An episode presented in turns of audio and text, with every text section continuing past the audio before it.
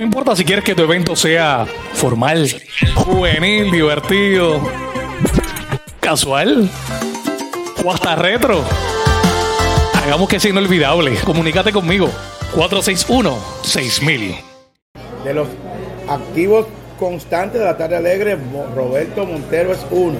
Y aquí lo tengo. Una experiencia, una conversación aquí en Levis. Mencionó una persona con todos los honores merecidos musicalmente hablando. Y Monty no sabía que esa persona estaba en Puerto Rico. Que lo conocemos como, con su nombre Elvis. ¿Cómo estás, Elvis? Elvis, muy bien, muy bien, muy bien. Sin embargo, Roberto Monty Montero, hay que decirle ahora a la enciclopedia, ¿cómo hay que decirle? Me dijo tu nombre real, tu nombre de pila, Pedro Castillo. Eso es así, eso es, eso es correcto. Ese es mi verdadero nombre, pero artísticamente me llaman Alvis Elvis. yo por lo menos te, cito de con Toño. Elvis, Monty, tú hablabas de la dinámica de Puerto Rico, siempre lo has dicho, eh, es posible que en el mundo, pero la tarde alegre también, siempre has mencionado de que tú trabajas con, Sandy, pero mencionaste a Elvis, a Pedro Castillo, en, la forma de trabajar y, y de cómo se desenvuelve, pero tú entendías que estaba en la República Dominicana. Sí, no, yo me siento contento, emocionado, de verdad, este, lo considero un padre. Eh, después que uno se pone un poco viejo, se pone melancólico, pero es que uno se acuerda de la gente que te dio la mano cuando tú llegaste aquí, que siempre te trató bien, que te enseñó a conocer y a disfrutar de la música. Este señor que está al lado mío era el el principal sonidista de todas las orquestas importantes que venían a Puerto Rico. Elvis, Pedro el, principal el principal sonidista. Aquí no se movía Fernando Villalona si no era con, eh, con, Elvis. Aquí no se movía Mili Quesada si no era a través de Elvis.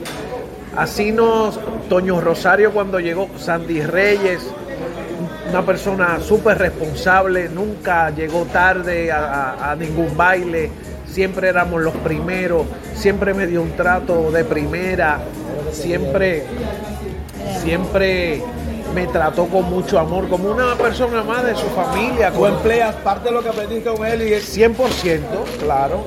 ¿Y a qué se debe, Elvis? Que hoy mismo teníamos un tema pendiente en la tarde alegre de esos, esos renglones que tenemos en la comunidad que aportan, pero que muy pocas veces pasa el tiempo y no se acuerdan. Es posible, yo no tengo que ser músico para reconocer el trabajo que tú has hecho. Y también me siento bien porque un momento dado te conocí, estamos hablando ya más de 20 años, incluso los tiempos desde que Toño Rosario se comenzó a salir de Puerto Rico, ahí fue que te conocí mostrándome el tema de, de Toño Rosado, eh, Toño Rosario habló solo, pero ¿qué ha pasado Monty? Que me puede decir eh, tu experiencia como sonidista, como dice Monty, que tú eras el principal, las orquestas locales y las que venían de República Dominicana. Eso es así, eso es así. Inclusive hubo una ocasión en que yo tuve que ir a Japón porque el sonidista de Emily Quesada no pudo ir y yo me... Ah, el, famoso viaje de Emily a Japón fue contigo. fue conmigo. El, famoso viaje de Emily Quesada a Japón fue contigo. Sí, fue correcto. Y de hecho. ¿Cómo será esa dinámica? Ok, faltó el músico, pero ¿por qué? ¿Cómo acuden a ti? ¿Ya por la experiencia? Eh, él es la policía, allá en la ciudad de Nueva York, hecho joven, Pedro, ella. Pedrito. Pedrito. ¿Y qué sucede? Que no le dieron el permiso. ah, pero tenemos a Elvis, que vamos a llamarlo a Puerto Rico, le pagamos el pasaje, que venga aquí hasta Nueva York y ahí no lo regresamos para Japón. Fue mi primer viaje. Y de hecho conozco tantos países, conozco Europa completo, Sudamérica, Centroamérica, eh, Island. Eh, eh, Pero Monty, ¿a qué se debe? Ahora preguntándole a Monty, no a, no a, Elvis, ¿a qué se debe de que independientemente él no esté activo, ese valor aplicado por él se pasa por alto? Mira, lo que pasa es que vivimos en otros tiempos. Este, ahorita cuando me emocioné es porque eran una época donde los valores eran otros, donde la camaradería, era otro. Me acuerdo yo que nosotros cuando alternábamos con Sonora Ponceña, eh, don, don, don Quique Luca, Elvin, ¿cómo tú estás? Porque el, el Mamboy de la Sonora Ponceña era también Don Quique. O sea, no hacía la fuerza de cargar los instrumentos, pero él llegaba con la guagua del sonido. Era el primero que llegaba y el último que se iba. Y ese era el tipo de dinámica que tú veías con estas personas que tú las mencionas en Latinoamérica. Tú mencionar el nombre de Don Quique Luca en Colombia es, es una gloria de la música.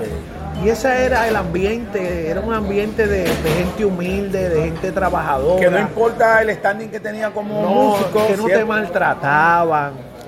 no había guille. Digo, No siempre había- el guille ha existido, pero en el caso Sí, de ellos no. era, eran otros tiempos. Entonces, como vivimos uno- una época diferente, más mediática, pues se pasan por alto eh, eh, esos valores y esa gente que son los verdaderos protagonistas.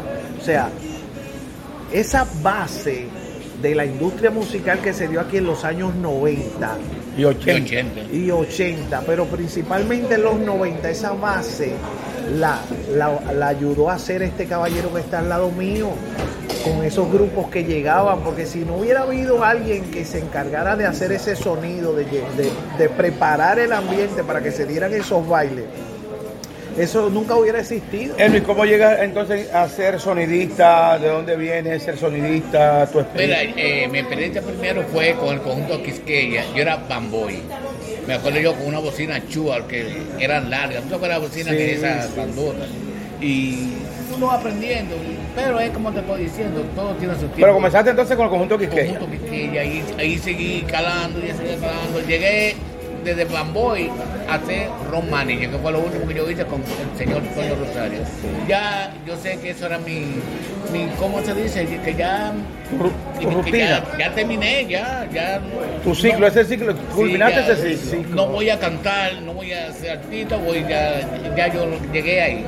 Yo, y yo era road manager y asistente personal de Manny Manuel, de Toño y de Sandy Reyes, sonidista, con la nene Ringo Yossi, yo fui que hice, yo era el sonidista de la nene Ringo Yossi. Y todas esas orquestas que venían aquí regularmente, ¿tú entiendes? Toño vino recientemente, un concierto Fue con apoteósico. último, no. Eh, ¿Hablaste con Toño?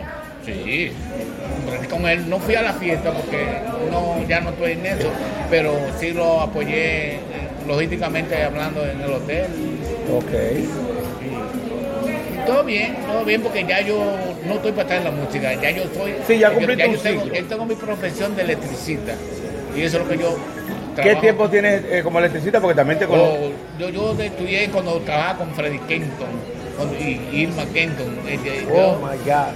Yo ahí era que yo estudiaba por la mañana, yo estudiaba de día. Yo siempre tuve la, la cosa de estudiar de día y trabajar de noche. Ok. Porque yo digo que el que estudia de noche no, no aprende mucho. Bueno, como siempre, La Tarde Alegre es un programa que lo, lo decimos, nos gusta esto y si nos gusta a nosotros, sabemos que al público también este tipo de encuentros fortuitos eh, y lo hago con, con, con ese amor, principalmente en la forma de cómo cuando mencionan a alguien, está citando el valor que tiene, que le inculca al otro, lo menos que Roberto Montero Monti, como lo decimos, iba a esperar es que quien él dio todo el mérito a vivir por haber, le había pasado por el lado dos minutos antes. Y esa es la importancia de este tipo de entrevistas. Gracias, y la gracias. importancia de uno eh, caminar sin atropellar a nadie. Eso es De así. uno caminar ayudando, dándole la mano a la gente sin arrogancia, sin, sin maltrato. O sea, todas esas cosas que yo te dije de él, sin él estar aquí sentado al lado mío, es porque él sembró en mí cosas muy lindas como persona, como ser humano. Y yo era un niño acabado de llegar de la República Dominicana, ¿sabes? Y, y en, en cierto modo pudo ser hasta mi figura paterna, porque yo llegué aquí con, con mi mamá. O sea que son cosas que nos hacen ser mejores seres humanos, ¿verdad? Y yo te agradezco eh, aquí. Gracias, gracias, gracias. Por y todo. Gracias a ustedes, compañeros, por darme la oportunidad de que la gente sepa un poquito de mí. Bueno, muchas gracias. La tarde alegre con el fiscal del merengue Orlando Ramírez. El fiscal del merengue. Noticias locales y de la República Dominicana. Calidad informativa todo el tiempo. Faranduleo, los chismes del padrino. ¡El padrino! ¿Cómo? Y mucho más de lunes a viernes a las 3 de la tarde por Activa 1520.